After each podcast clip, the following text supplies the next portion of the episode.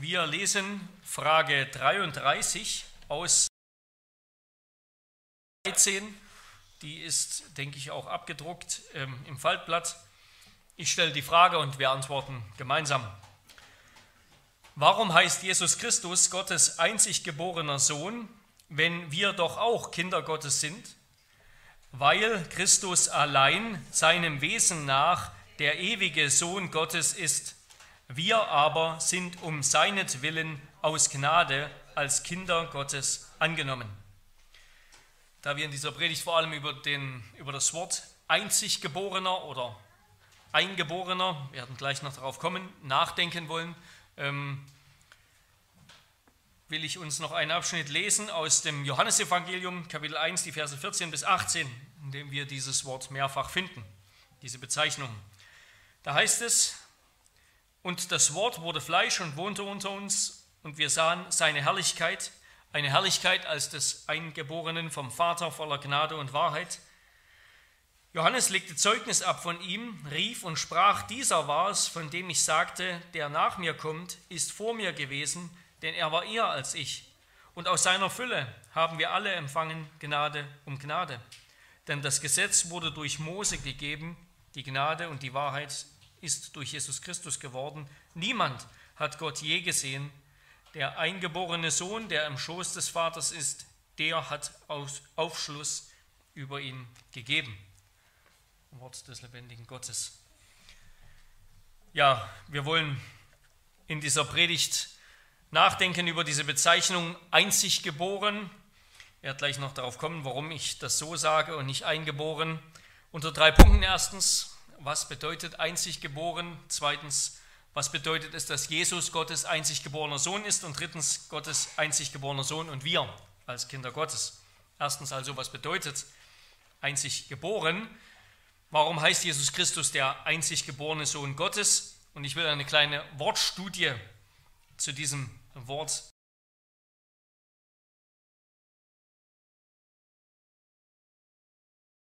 weil es ein wichtiger Baustein sozusagen der Selbstoffenbarung Gottes ist. Ja, wir glauben, dass Gott seinem Wesen nach eins ist, dass es nur einen Gott gibt und nicht drei. Aber dass es doch zugleich auch, dass Gott zugleich auch in drei für sich unabhängigen, tatsächlich existierenden Beziehungen existiert. Dass Gott in drei unabhängigen, tatsächlich existierenden Beziehungen existiert eben in diesen Beziehungen von Vater und Sohn und Geist.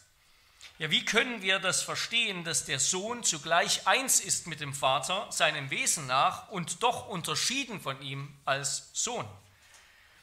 Wie können wir das irgendwie uns im Kopf sozusagen zurechtlegen und verstehen und damit auch Gottes Wesen verstehen? Irgendwie hat die Gottheit also mehrere persönliche Daseinsformen, ohne eine ja, vervielfachte Substanz, ohne ein vervielfachtes Wesen zu haben. Ja, sie hat mehrere persönliche Daseinsformen, ohne eine vermehrte, vervielfachte Substanz zu haben. Und wir können das im Hinblick auf das biblische Zeugnis nur erklären, indem wir verstehen, dass der Sohn gezeugt ist oder den Sohn als gezeugt verstehen und verstehen, was das bedeutet. Und gerade dabei hilft uns das Wort einzig geboren eben den Zusammenhang zwischen dem einen Wesen Gottes und den drei Personen ähm, zu verstehen. Die Kirchenväter haben immer wieder auf dieses Wort Bezug genommen, um zu zeigen, dass der Sohn in Ewigkeit vom Vater gezeugt wird, dass er also, genauso wie das bei Zeugung ist, eines Wesens ist mit dem Vater. Ja, ein Kind ist ähm, genauso ein Mensch wie seine Eltern. Eines Wesens mit dem Vater, ein Wesen teilt und doch zugleich von ihm unterschieden ist. Eben ein an eine andere Person. Und dass er außerdem der einzige seiner Art ist. Der einzige seiner Art. Es gibt also nur einen Sohn. Er ist nicht nur einer der Engel oder ein Geschöpf, wo es dann wiederum viele gibt, sondern er ist der Einzige. Er allein ist Sohn. Beides liegt in dem Wort einzig geboren und ich bevorzuge einzig geboren. Zum einen eingeboren, das klang in meinen Ohren schon immer wie Ureinwohner. Ähm, und irgendwie kann man auch nicht so richtig, kann ich zumindest, konnte ich nie so richtig nachvollziehen, was soll denn jetzt eingeboren heißen? Eben was es bedeutet, ist einzig geboren. Und äh, dass es das bedeutet, werden wir auch gleich ähm, verstehen. Dieses Wort, das kommt fünfmal vor im Johannesevangelium oder fünfmal bei Johannes, viermal im Evangelium und einmal im ersten Johannesbrief. Das heißt auf Griechisch monogenes, auf Lateinisch unter anderem unigenitus. Es ist also eine Zusammensetzung von monos, eins und genos. Ja, und es entstand dann, es gab dann im 19. Jahrhundert eine Diskussion über die Bedeutung dieses Wortes Genos. Ähm, einige behaupteten, es würde einfach nur noch Art bedeuten. Ja, das haben wir auch zum Beispiel bei Worten. Was ist der Genos? Was ist die Art? Ja, die Art dieses Wortes oder die Art einer Sache. Ähm, Genese heißt werden. Ähm, und deshalb übersetzen manche Bibelübersetzungen auch nicht ja, zum Beispiel eben die Elberfelder, da heißt es, und das Wort wurde Fleisch und wohnte unter uns, und wir haben seine Herrlichkeit angeschaut, eine Herrlichkeit als eines einzigen vom Vater, voller Gnade und Wahrheit, sozusagen des einzigen seiner Art. Ja? Ähm, die meisten deutschen Übersetzungen übersetzen eingeboren, nur die Zürcher übersetzt einzig geboren. Und dann gibt es selbst so modernere Übersetzungen wie die NGÜ zum Beispiel, Neue Genfer, da heißt es, er, der das Wort ist, wurde ein Mensch von Fleisch und Blut, lebte unter uns. Wir sahen seine Herrlichkeit, eine Herrlichkeit voller Gnade und Wahrheit, wie nur er als der einzige Sohn sie besitzt. Aber das Wort Genos im Griechischen, das ist verwandt mit dem Wort genau, Zeugen. Ja, und die Wortwurzel auch im indoeuropäischen, also ganz vielen Sprachen, die bedeutet Zeugen oder Aufstehen. Also von der Wortherkunft, wo das Wort herkommt, beschreibt das Wort, also nicht nur im biblischen, sondern eben auch im außerbiblischen, beschreibt das Wort die biologische Entstehung, die Herkunft, die Zeugung eines Menschen, auch anderer Lebewesen, eines Menschen. Und auch in, in dem Kontext, in dem das Griechische und das Wort im Griechischen gebraucht wird, ist immer die biologische Bedeutung die grundlegende. Ja? Und dabei ist es immer ganz wichtig, an Wort versteht man die Etymologie, also wo das Wort herkommt, das ist wichtig. Entscheidend ist aber der Kontext. Ja, das ist auch bei uns so, wenn wir miteinander reden. Wir verstehen Worte, weil wir die in der Regel so gebrauchen, wie sie eben im umgangssprachlichen Miteinander gebraucht werden. Der Kontext ist entscheidend, um die Bedeutung eines Wortes zu verstehen. Wir können also sagen, Monogenes, das beschreibt jemanden, dieser Begriff einzig geboren, beschreibt jemanden als das einzige Kind, den einzigen Sohn, die einzige Tochter seiner Eltern. Ja? Also der einzig geborene Sohn, das ist eben der eine, der allein gezeugte Bub ohne Geschwister. Ja, und diese Bedeutung hat das Wort auch bei Johannes. Später wurde dann dieses Bedeutungsspektrum, das Bedeutungsspektrum dieses Wortes erweitert so lesen wir zum Beispiel im Hebräerbrief, Hebräer 11, Vers 17, durch Glauben brachte Abraham den Isaak dar, als er geprüft wurde und opferte den Einziggeborenen, er, der die Verheißungen empfangen hatte. Da ist also wieder das gleiche Wort. Das gleiche Wort finden wir dann auch im, im 1. Mose, in Genesis 22. Aber wir wissen ja, dass Isaak war nicht der einzig Geborene von Abraham. Da gab es auch noch den Ismael. Heißt es also vielleicht jetzt doch einziger seiner Art? Nein, Isaak war der einzige legitime Sohn, der einzige Erbe. Ja, Gott hat sich Sarah angeschlossen, hat Abraham gesagt, schmeiß den Ismael raus, für den habe ich auch was, aber der kriegt nichts ab von deinem Erbe. Der einzige rechtmäßige Sohn und Erbe ist Isaak. Insofern ist es also dann doch der einzig Geborene, ja, der einzige rechtmäßige Sohn. Und noch weiter wurde dieses Wort dann tatsächlich erweitert. In einem wissenschaftlichen Gebrauch eben bedeutet es Art, ja, eine Überkategorie von, von Spezies, eben eine bestimmte Art. Aber wenn das Wort in einem familiären Kontext gebraucht wird, und das wird es im Neuen Testament, ist, ist eben das biologische Konzept, also das Konzept der Zeugung, ja, dass jemand gezeugt wurde, entstanden ist aus einem anderen, aus seinen Eltern, ist bestimmend. Also Monogenes beschreibt jemanden als das einzige Kind, den einzigen Sohn, die einzige Tochter, der einzig Geborene, also ohne Geschwister. Damit komme ich zu meinem zweiten Punkt. Was bedeutet es, dass Jesus Gottes einzig geborener Sohn ist? Noch einmal diese beiden Verse, Johannes 1, Vers 14 und 18.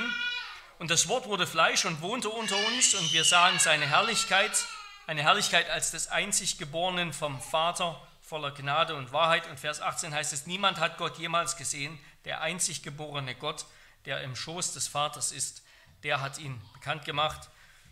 Gibt da Diskussionen, ob das der einzig geborene Sohn, der einzig geborene Gott heißt. Ich denke, es sollte Gott heißen, aber das ist jetzt auch nicht so wichtig.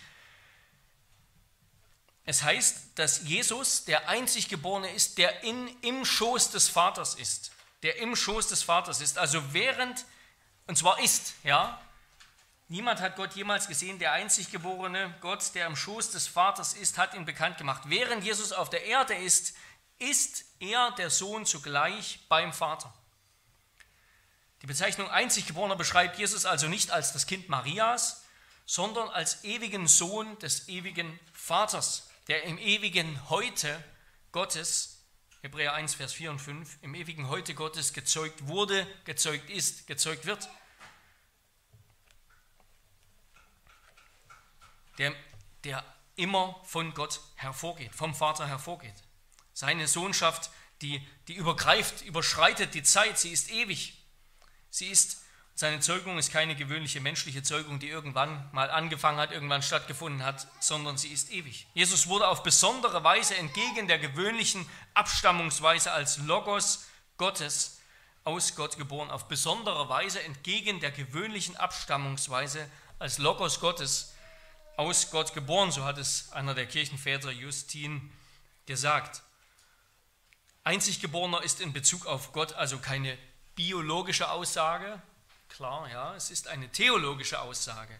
Es ist eine theologische Aussage. Jesus ist der, der vom Vater hervorgeht, vom Vater gezeugt wurde und wird in Ewigkeit. Er ist alle Zeit im Schoß des Vaters. Der Kirchenvater Tertullian, der schrieb, durch sein Ausgehen aus ihm ist es sein einzig geborener Sohn geworden, weil vor allem geboren und zugleich einziger Sohn weil allein aus Gott geboren im eigentlichen Sinn aus dem Mutterschoß seines Herzens. Es geht also hier darum, um die, um die enge, die, die ganz enge Beziehung von Vater und Sohn. Die Beziehung von Vater und Sohn ist in Ewigkeit eine Beziehung von persönlicher, intimer Liebe, Freude aneinander, Zuneigung zueinander durch den Heiligen Geist. Ja, da ist in Ewigkeit eine Beziehung der Liebe wie von einem Vater wie zu einem Sohn, wie von einem Sohn zu einem Vater und großer Freude aneinander. Als der Sohn dann in die, Welt, in die Welt kam, als Mensch Jesus Christus geboren wurde, kam er, um aus Liebe zum Vater im Gehorsam gegen den Willen des Vaters zu tun, was der Vater ihm geboten hat. Also er ist er ist alle Zeit, Jesus, der Sohn, ist alle Zeit im Schoß des Vaters. Die Zeugung ist ewig, ja. Er geht immer aus dem Vater hervor. Er ist alle Zeit im Schoß des Vaters. Also es ist eine Beziehung, die ganz die, die Liebe zwischen Vater und Sohn ja, beschreibt und, und uns, uns zeigen will, wie groß die Liebe vom Vater zum Sohn und vom Sohn zum Vater ist. Und wie kann der Einziggeborene den Vater bekannt machen, den doch niemand gesehen hat? Er, der Sohn, offenbart den Vater, weil er als Spross der göttlichen Natur des Vaters die gleiche göttliche Natur besitzt wie der Vater. Der Sohn kommt, er wird Mensch, er ist genauso Gott wie der Vater. Er besitzt die gleiche göttliche Natur und er sagt, so wie ich bin, so ist der Vater. So wie ich bin, so ist der Vater. Er ist der Einziggeborene. Der Einziggeborene ist Sohn und zugleich Gott. Ja, so bekennen wir das im nizänischen Glaubensbekenntnis. Und wir glauben an den einen Herrn, Jesus Christus, Gottes einziggeborenen Sohn, aus dem Vater gezeugt vor aller Zeit, Licht aus Licht, wahrer Gott aus wahrem Gott, gezeugt, nicht geschaffen, eines Wesens mit dem Vater. Der Sohn kommt und sagt uns, so wie ich bin, so ist der Vater.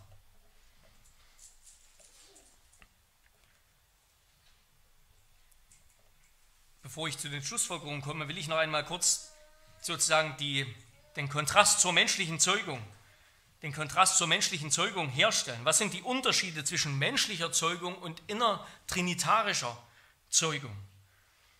Die Zeugung des ewigen Sohnes durch den ewigen Vater, die hat keinen Anfang. Ja, Jesus wurde nicht vor, weiß nicht, zig Milliarden Jahren gezeugt. Es hat keinen Anfang. Sie geschah nicht in der Zeit, sondern sie ist, sie geschieht in Ewigkeit. Der Vater hat also keine chronologische Vorrangstellung gegenüber dem Sohn. Ja, es war, gibt keinen Moment, dass der Vater da war und der Sohn nicht da war und sie geschieht auch ohne Bezug zu einer Mutter. Also es gibt auch nicht diesen ganzen biologischen Zusammenhang. Sie hat keinen Anfang, sie geschah nicht in der Zeit, sie gewährt dem Vater keinen chronologischen Vorsprung, keine chronologische Vorrangstellung, sie geschah ohne Mutter. Das ist keine biologische Zeugung. Und was sind Gemeinsamkeiten zwischen menschlicher und sozusagen innertrinitarischer Zeugung? Die Zeugung des ewigen Sohnes durch den ewigen Vater, die ähnelt menschlicher Zeugung, insofern als der Vater in seiner oder der Verursacher der Person des Sohnes ist. Ja? Der Vater in seiner Person ist die Quelle oder der Verursacher des Sohnes, seiner Person, nicht seinem Wesen nach. Menschliche Zeugung und diese innertrinitarische Zeugung ist außerdem insofern gleich, als der Sohn die gleiche Natur hat wie der Vater, ja, eines Wesens ist mit dem Vater, der ihn gezeugt hat, der ihn zeugt. Und drittens, als der Vater sich menschliche Zeugung gleicht der innertrinitarischen Zeugung insofern, als der Vater den Sohn von ganzem Herzen liebt und sich an ihm erfreut. Ja, so wie ein Vater seinen Sohn, sein Kind, auch seine Tochter natürlich, liebt, sein Kind liebt, so liebt der Vater den Sohn und wie die Kinder die Eltern lieben und lieben sollen, liebt der Sohn den Vater. Er nennt ihn einen geliebten Sohn. Und menschliche Zeugung entspricht der innertrinitarischen Zeugung insofern, als es passend ist, dass der Sohn derjenige ist, der vom Vater einen Auftrag erhält und gesandt wird, um den Willen des Vaters zu tun. Ja, es ist nicht der Vater, der Mensch geworden ist und gekommen ist, sondern der Sohn, es passt sozusagen der Auftrag, den Christus in der Zeit erhalten hat, den der Sohn in der Zeit erhalten hat, der passt auch sozusagen zur Beziehung von Vater und Sohn.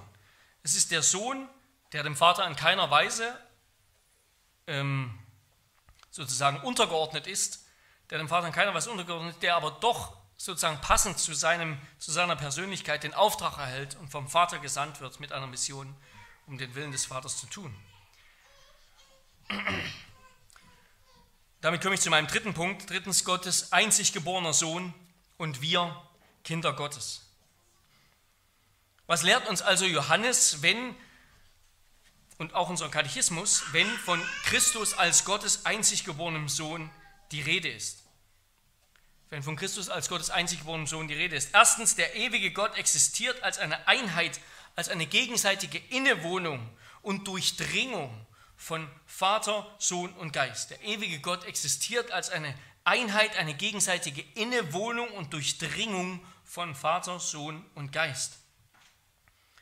Der eine Gott existiert nach seiner Innenseite hin, nach seiner Innenseite hin in drei ungleichen, drei asymmetrischen Beziehungen des Ursprungs. Beziehungen des Ursprungs, nämlich der Vater als Zeuger, der Sohn als Gezeugter und der Geist als vom Vater und vom Sohn hervorgehender oder gehauchter. Ja, das sind nicht die gleichen Beziehungen, es sind nicht alle drei Zeuger, es sind nicht alle drei Gezeugte.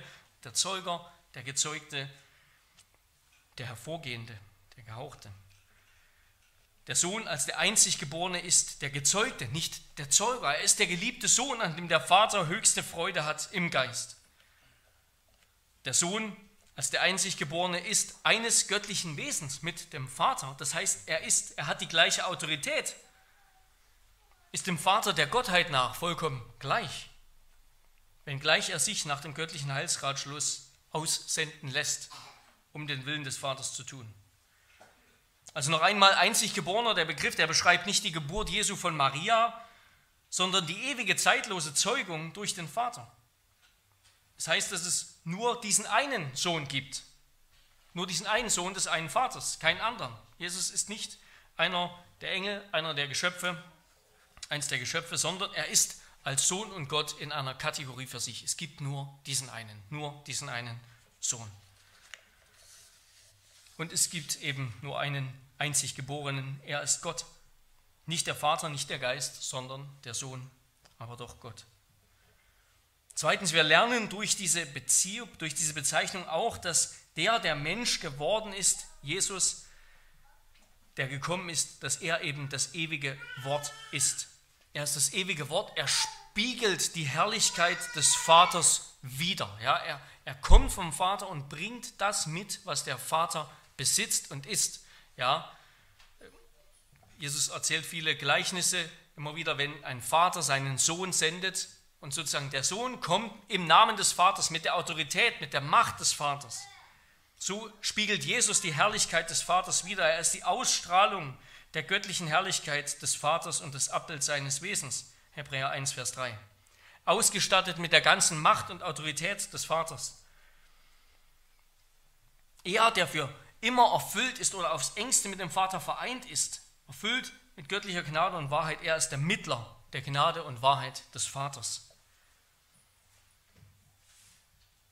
Gott will es, dass allein der Sohn uns den Vater offenbaren kann. Der Vater ist immer sozusagen etwas der, der Verborgene, durch den wir nur, zu dem wir nur durch den Sohn kommen, den uns der Sohn zeigt, den wir im Sohn sehen. Und das tut er durch den Heiligen Geist. Der Sohn kann uns ihn offenbaren, weil er der Abkömmling, der vom Vater ausgehende, ist, der nicht nur in einer Wesenseinheit mit dem Vater ist, sondern auch in einer Liebeseinheit, in ewiger Liebeseinheit. Diese vollkommene Liebe von Vater und Sohn, die schenkt er uns. Niemand hat Gott je gesehen, außer der einzig geborene Gott, der für immer im Schoß des Vaters ist. Er zeigt ihn uns, er offenbart ihn uns. Wir lernen auch drittens, dass die gegenseitige Liebe von Vater und Sohn die Grundlage und den Rahmen der Schöpfung bilden. Ja? Der, der vom Vater geliebte Sohn ist der erste und letzte. So haben wir den Gottesdienst begonnen, Kolosserbrief. Er ist der erste und letzte, er ist der Anfang. Alles ist durch ihn geworden. Der erste und letzte Grund der Schöpfung und die Ehre des Vaters durch den Geist ist der Sohn. Der Vater wollte etwas tun für den Sohn und durch den Sohn zur Ehre des Sohnes. Der Sohn hat es getan für den Vater, zur Ehre des Vaters, durch den Geist. Gott hat geschaffen, weil der Vater im Geist dem Sohn ein Erbe schenken wollte und der Sohn im Geist den Vater ehren wollte. Nochmal, Gott hat etwas geschaffen, weil der Vater im Geist dem Sohn ein Erbe schenken wollte und der Sohn im Geist den Vater ehren wollte. Viertens, die Offenbarung des einzig Geborenen als ein gewöhnlicher Mensch gekommen, um für uns zu leiden und zu sterben, offenbart vor allem etwas für die Kirche, für Gottes Volk. Also nicht nur für die ganze Schöpfung, dass die Schöpfung nur da ist, weil der Vater im Geist etwas für den Sohn tun wollte und umgekehrt, sondern sie ist vor allem eine Botschaft für uns. Darin ist die Liebe Gottes zu uns geoffenbart worden, dass Gott seinen einzig geborenen Sohn in die Welt gesandt hat, damit wir durch ihn leben sollen. Darin besteht die Liebe, nicht, dass wir Gott geliebt haben, sondern dass er uns geliebt hat und seinen Sohn gesandt hat als Sühnopfer für unsere Sünden. Ja, es war der ewige, vollkommen weise, barmherzige und liebevolle Entschluss des Vaters, nicht nur irgendjemanden zu senden, sondern seinen einzig geborenen Sohn. Das ist, wenn wir das bedenken, der ewige Gott, der vielleicht seinen Sohn senden. Der Vater wollte seinen Sohn zu unserem Heil senden und wollte durch diese Sendung uns einen Bezug zur Dreieinigkeit schaffen. Uns als Menschen, die in seinem Ebenbild geschaffen sind, wie nicht einmal die Engel haben. Einen Bezug zur Dreieinigkeit, eine Beziehung, wie sie nicht einmal die Engel haben.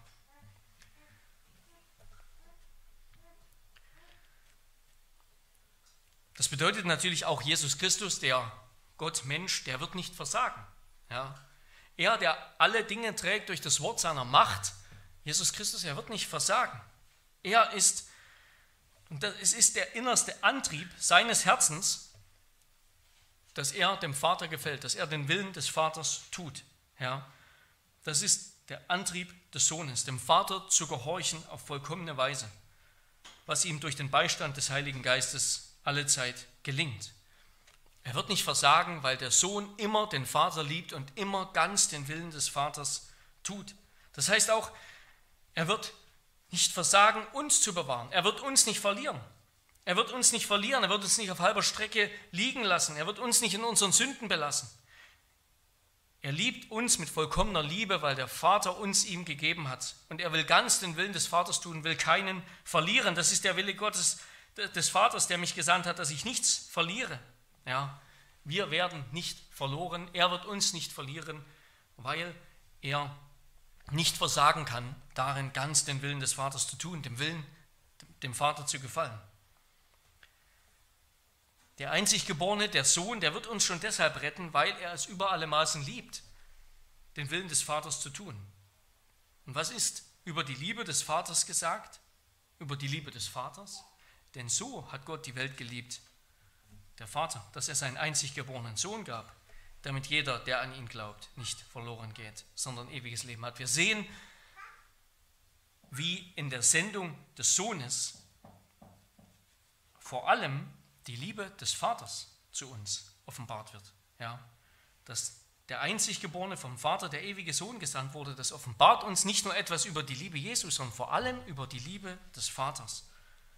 Der Vater wollte, dass wir, dass, dass, dass die Sache 100% sicher ist und deshalb hat er seinen Sohn geschickt, sein Liebstes gegeben und geopfert, um uns zu retten aus dem Unheil, in dem wir sind. Und damit zuletzt nochmal einige Gedanken direkt zu unserem Katechismus. Unser Katechismus macht deutlich, dass der Sohn Christus allein von Ewigkeit her seinem Wesen nach der Sohn Gottes ist, damit wir, der gekommen ist, damit wir jetzt auch Kinder Gottes sind, damit wir jetzt auch Kinder und Erben seines Reiches werden. Dazu hat der Vater den Sohn gesandt und dann gemeinsam mit dem auferstandenen und intronisierten Sohn den Geist gesandt, damit wir als adoptierte Kinder Anteil erhalten an der ewigen Liebe von Vater und Sohn durch den Heiligen Geist. Ja, der Sohn, der ewige Sohn, der immer schon Sohn ist, seinem Wesen nach und ewiger Liebe zwischen Vater und Sohn nach, der ist gekommen, damit wir Kinder Gottes werden, angenommen, adoptiert, auch Erben seines Reiches. Das heißt auch, Gott hat unsere Herkunft, unser altes Leben, unsere frühere Biografie, wer auch immer wir waren, ausgelöscht. Ja? Sie zählt nicht mehr. Wir sind Kinder Gottes. Wir sind etwas ganz Neues in Christus. Wir sind Kinder Gottes. Was wir einmal waren, ist ausgelöscht. Vergiss, was du früher einmal ohne Christus warst. Ein Sklave der Sünde, ein Feind Gottes, ein Blinder, der Blinden gefolgt ist, all das ist bedeutungslos. Jetzt sind wir Kinder Gottes. Jetzt kennen wir den Vater durch den Sohn. Jetzt sind wir versöhnte, erlöste, gerechtfertigte, gereinigte Kinder Gottes.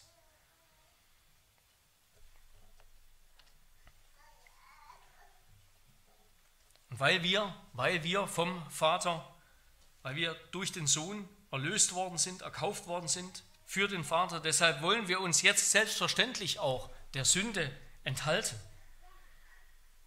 Wir wollen uns der Sünde enthalten und wir genießen den Schutz des Vaters. Ja, wir genießen den Schutz des Vaters.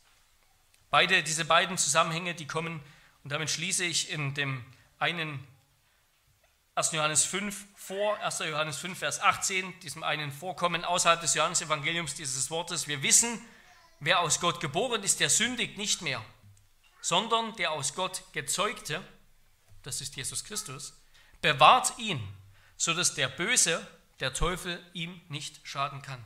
Wir wissen, wer aus Gott geboren ist, der sündigt nicht, sondern der aus Gott gezeugte, der ewige Sohn, bewahrt ihn, sodass der Böse, der Teufel, ihm nicht schaden kann. Ja, wenn wir seine Kinder sind, dann wollen wir uns der Sünde enthalten, dann sollen wir uns, dann haben wir den allergrößten Ansporn, uns der Sünde zu enthalten. Wir sind nicht mehr, was wir einmal waren. Wir sind Kinder Gottes in Christus. Und dann dürfen wir uns auch gewiss sein, wir stehen unter dem Schutz des Vaters. Komme, was wolle, sei unser Leben wie es sei, wir wissen, wir stehen immer unter dem Schutz und in der Liebe des Vaters, wie der Vater seinen Sohn liebt. Wer in Christus, dem Sohn, ein Kind Gottes ist, der tut selbstverständlich, was der Vater will. Er besitzt die ganze Liebe und Zuneigung des Vaters, die ursprünglich nur dem Sohn, dem einzig Geborenen, galt. Diese Liebe, die hat er mit uns geteilt. Sie gilt jetzt auch uns. Darum wollen wir uns der Sünde enthalten. Darum sind wir unter seinem Schutz. Amen. Lass uns beten. Herr unser Gott, wir danken dir für dein Wort und wie du uns in deinem Wort ja mit diesem einen Begriff einzig geborener so viel über dein Wesen offenbarst, dass du als der einige als der eine Gott, Gott in drei Personen existierst, nämlich dass in Ewigkeit der Vater den Sohn hervorbringt und zeugt, der Sohn in Ewigkeit, der vom Vater gezeugte und hervorgebrachte ist, dass Vater und Sohn zusammen mit dem Geist ein Wesen teilen, ein Wesen haben und sind, eins sind und es doch zugleich eine ewige Beziehung der Liebe gibt, eine ewige Beziehung der Liebe zwischen Vater und Sohn im Geist, die du aus dir heraus gegeben, gespendet hast, die du mit uns teilst.